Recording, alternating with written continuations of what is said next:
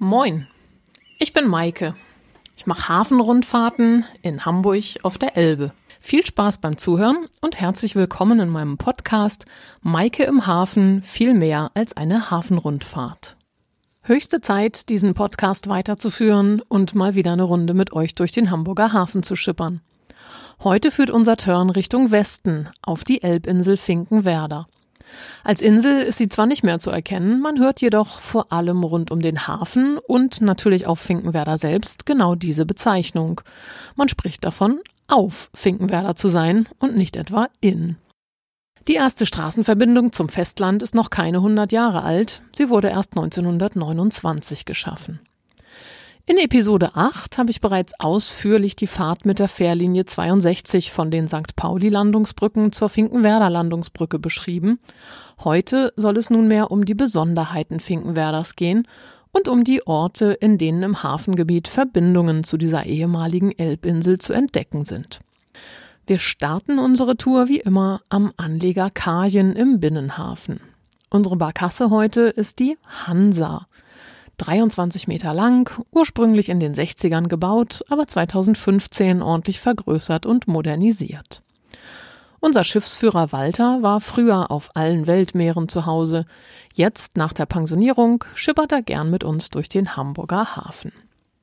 Unterwegs sind wir an einem milden Tag im Frühling. Die Bäume werden gerade wieder grün, am Himmel tummeln sich zahlreiche Wolken, einige Möwen kreischen.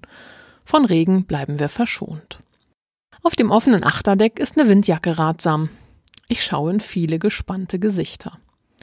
Die meisten Gäste kennen natürlich die Fahrt mit der 62er Fähre, haben eine Vorstellung von Airbus und kennen den Ortskern vielleicht von einer Durchfahrt auf dem Weg Richtung Altes Land. Heute wollen wir uns die Geschichte und die Menschen genauer anschauen. Gibt's da nicht so einen U-Boot-Bunker? Waren die Fischer von Finkenwerder eigentlich besonders zäh und stur? Was hat Bürgermeister Amsing mit dem Wohl der vor den Toren der Stadt liegenden Elbinsel Finkenwerder zu tun? Gucken wir mal. Wir haben ablaufendes Wasser und bekommen somit von der Strömung Unterstützung bei unserer Fahrt elbabwärts.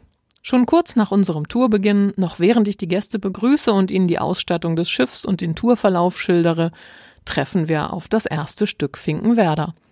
Direkt an der Überseebrücke, die Cap San Diego. Der weiße Schwan des Südatlantiks wurde 1962 auf der deutschen Werft auf Finkenwerder vom Stapel gelassen.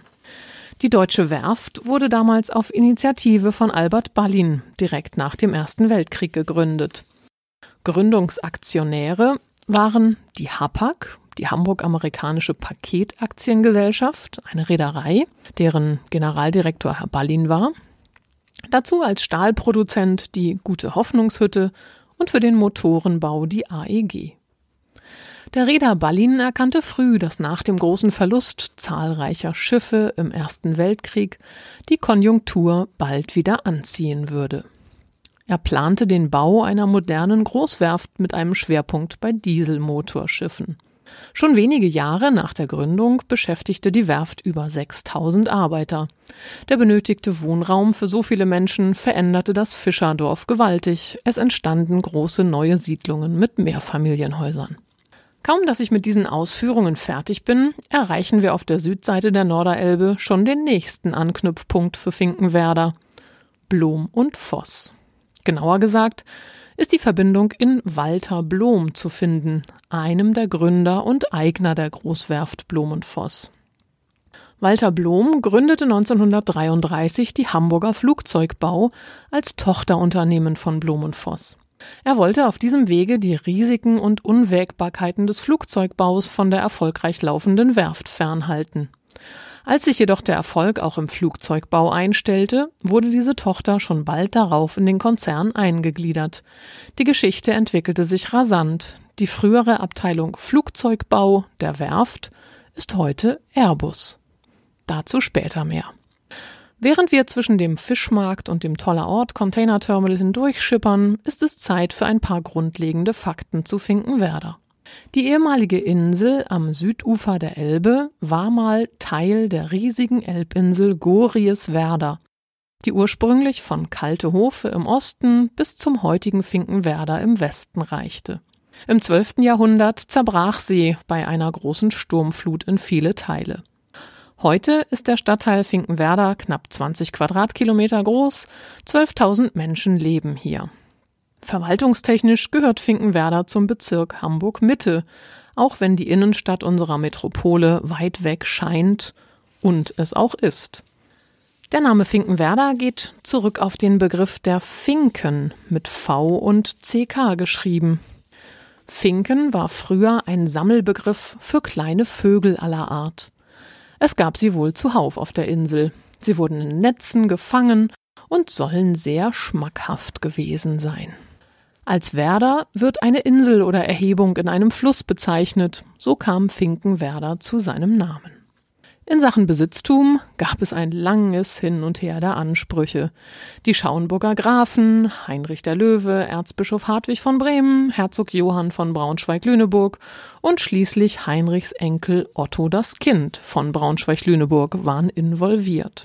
Hamburg hatte früh die strategisch wichtige Lage Finkenwerders an der Elbe erkannt und kaufte Mitte des 15. Jahrhunderts die Nordhälfte von den Schauenburger Grafen. Die Trennung in Nord- und Südhälfte ist heute übrigens deutlich auf einer Landkarte erkennbar. Die Grenze verlief auf dem Landscheideweg, der sich schnurgerade von West nach Ost mitten durch den heute vereinten Stadtteil zieht. Bis 1937 das Groß-Hamburg-Gesetz in Kraft trat, war dies die Grenze zwischen Hamburg und Preußen. Auf Finkenwerder spricht man von der Nordhälfte bis heute von der Hamburger Sied, also der Hamburger Seite, und von der Südhälfte als Lüneburger Sied, also Lüneburger Seite. Diese Grenze zeigte sich nicht nur verwaltungstechnisch, auch die Bewohner unterschieden sich ganz klar in zwei Lager. Im Nordteil fand sich ein zumeist harter Menschenschlag. Die Siedler waren überwiegend Fischer, sie hatten Pioniergeist, waren unerschrocken und unabhängig. Sie hatten so manche Sturmflut überstanden und mussten sich immer wieder mit der Kraft der Elbe messen. Der Südteil war landwirtschaftlich geprägt. Die Bauern waren tüchtig und ordneten sich der Lüneburger Herrschaft unter. Den Senatoren in Hamburg war Finkenwerder schnell ein Dorn im Auge. Immer wieder bezeichneten sie die Elbinsel als Plage der Stadt Hamburg. Grund waren die fortwährenden Überschwemmungen bei jeder Sturmflut und die hohen Kosten für die anschließende Instandsetzung. Der Deichbau war lange Zeit vernachlässigt worden. Dennoch war Finkenwerder als Kontrollpunkt an der Elbe zur Zufahrt nach Hamburg so wichtig für die Stadt. Als Retter von Finkenwerder entpuppte sich der spätere Hamburger Bürgermeister Wilhelm Amsing. Er war 1800 Landherr der Marschlande und Deichkommissarius und damit immer gut informiert. Mit dem Amtsantritt als Bürgermeister zwei Jahre später bekam er die Oberhoheit über die Deiche. Er verfügte, dass die Verantwortung für die Deiche zukünftig bei den Bürgern und Anwohnern selbst liegen sollte. Norddeutsche Küstenbewohner kennen den Ausspruch Wo nicht will dieken, demut wiegen. Wörtlich übersetzt, wer nicht will deichen, der muss weichen. Also, wer sich nicht um seinen Deich kümmert, der muss eben umziehen. Danach besserte sich die Lage im Nordteil Finkenwerders. Dennoch traf die schwere Sturmflut 1962 die Insel erneut schwer.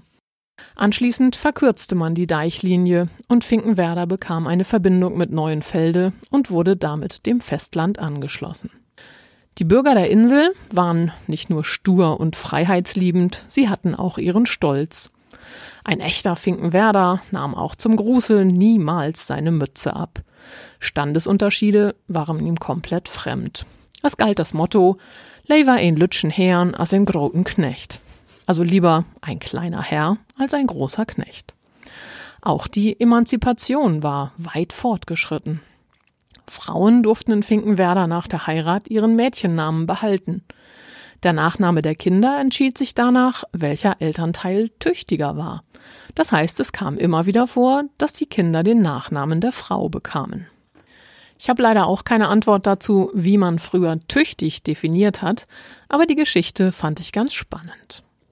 Während wir weiter nach Westen schippern, kommen wir zum Museumshafen Neumühlen-Övelgönne und passieren mit dem Schwimmkran Karl Friedrich Steen erneut ein Produkt aus Finkenwerder. Früher hieß er eigentlich mal Hala 1, also HHLA 1.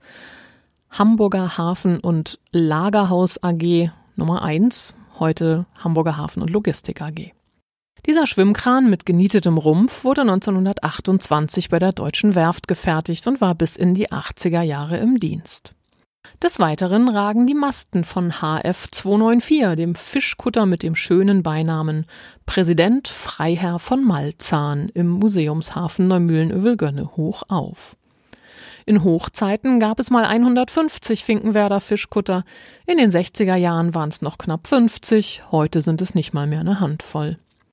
Das HF in der Schiffsbezeichnung steht dabei übrigens für Hamburgisch Finkenwerder, also den nördlichen Inselteil. Durch den großen Wettbewerb waren die Fischkutter früher bis zum Skagerrak zum Fischen unterwegs. Solche Touren damals, dauerten damals 15 bis 20 Tage und waren durch die Stürme auf der Nordsee vor allem im Winter sehr gefährlich. Ich frage die Gäste auf unserer Rundfahrt, was sie denn eigentlich selbst mit Finkenwerder in Verbindung bringen. Scholle Finkenwerder Art kommt direkt von einem Herrn in der ersten Reihe. Das ist natürlich die kulinarische Top-Antwort. Weitere bekannte Vertreter sind die Finkwader Speeldale, ein gemischter Shantychor, und der weit über die Grenzen seiner Heimat hinaus berühmte Gorch Fock. Nicht zuletzt durch das nach ihm benannte Segelschulschiff der Marine, das aktuell mit hohen Renovierungskosten eher negative Schlagzeilen macht. Gorch Fock wurde 1880 geboren und hieß mit bürgerlichem Namen Johann Kienau. Er war Schriftsteller und wurde mit dem Roman Seefahrt ist Not international bekannt. Ganz untypisch für einen jungen Mann um die Jahrhundertwende, dessen Vater Hochseefischer war. Johann hatte sich in der Fischerei versucht, jedoch festgestellt, dass er für die Seefahrt nicht gemacht war. Dennoch bewahrte er als Leitspruch mit der Heimat im Herzen die Welt umfassen. Gemeinsam mit Hinrich Friede war er es, der die Finkwader Speldale ins Leben rief. Auch Johanns Brüder Rudolf und Jakob Kienau wurden untypischerweise Schriftsteller. In Finkenwerder steht heute noch das Elternhaus. Es fungiert als Museum und wird für Trauungen genutzt. Links vor uns kommt nun Finkenwerder ins Bild. Direkt hinter der auffallenden nautischen Zentrale und der Lotsenstation am Bubendeiufer zweigt das Kühlfleet nach links ab. Wir sehen eine Hafenfähre, die gerade die Finkenwerder Landungsbrücke ansteuert. Wir werden nachher auch noch ins Kühlfleet fahren, bleiben aber zunächst auf der Elbe. An Backbord, also zur Linken, sehen wir nun das sogenannte Vorland 1, auf dem die AEG schon 1916, also kurz vor Gründung der deutschen Werft, mit der Motorenentwicklung begonnen hatte. Heute ist dieses Areal zahlreichen Hamburgern vor allem durch das schöne Freibad mit Elbblick bekannt. Auf dem westlich davon liegenden Gebiet, früher Vorland 2 genannt, befindet sich heute der Rüschpark mit dem gleichnamigen Schiffsanleger und das Rilano Hotel. Früher stand hier die Deutsche Werft. Das Verwaltungshochhaus mit dem Vorbau steht heute noch, soll aber in absehbarer Zeit abgerissen werden. Gegenüber, also am nördlichen Elbufer, blicken wir auf den Anleger Teufelsbrück. Parallel zur Elbchaussee führt unsere Fahrt uns zunächst weiter nach Westen bis kurz vor Blankenese. Auf der Steuerbordseite ist die wunderschöne Lindenterrasse des Luxushotels Louis C. Jakob zu erkennen. Unmittelbar dahinter verbirgt sich die Kirche des Stadtteils Nienstedten. Was hat die mit Finkenwerder zu tun? Nun, es gab auf der Elbinsel natürlich auch eine Kirche. 1436 wurde der Pastor erstmals erwähnt, 1511 das erste Gotteshaus. Immer wieder wurde der Kirchbau erneuert, durch Sturmfluten zerstört und im 17. Jahrhundert schließlich zu klein. Der Neubau erfolgte auf der Südhälfte der Insel, unmittelbar südlich des Landscheideweges und war nur für die Lüneburger Seite gedacht. Kirchgänger aus dem Norden mussten den beschwerlichen Weg über die Elbe wählen und besuchten den Gottesdienst in Nienstedten, damals zu Holstein gehörig. Jeden Sonntag war das natürlich bei Wind und Wetter sehr aufwendig, so dass die nördlich lebenden Finkenwerder Bewohner schon 1617 einen ersten Antrag auf Eingemeindung nach Finkenwerder Süd stellten. Gegenwind für dieses Anliegen kam nicht etwa von der Lüneburger Seite Finkenwerders, sondern wehte von der anderen Elbseite herüber, aus Nienstedten. Man protestierte dort heftig. Um die verlorenen Schäfchen zurückzuholen, bemühte man sogar den dänischen König, der als Graf von Holstein damals Landesherr von Nienstedten war. Es folgten langwierige Verhandlungen zwischen Dänemark und Hamburg. Schließlich wurde Finkenwerder 1766, also 150 Jahre nach dem ersten Antrag, aus der Nienstedener Gemeinde entlassen. Als Gegenleistung musste Finkenwerder der Nienstedener Kirche noch über 100 Jahre lang Entschädigungen zahlen. Eine weitere kuriose Begebenheit aus dieser Zeit verdeutlicht die Verschiedenheit der Bewohner der Nord- und Südhälfte der Insel Finkenwerder. Hamburg baute auf der Nordhälfte Mitte des 17. Jahrhunderts die erste Schule. Die Bewohner der südlichen, also der Lüneburger Seite, fürchteten um ihre geistige Vormachtstellung. Sie fühlten sich den sturen Fischerfamilien weit überlegen. Nachdem der Schulbau bekannt wurde, sperrten sie die Bewohner der Hamburger Seite vom Kirchgang aus. Diese mussten also wieder die Elbe queren und nach Nienstedten ausweichen. Zwölf Jahre lang dauerte dieser Zwist an und es herrschte regelrechte Funkstille zwischen beiden Inselhälften.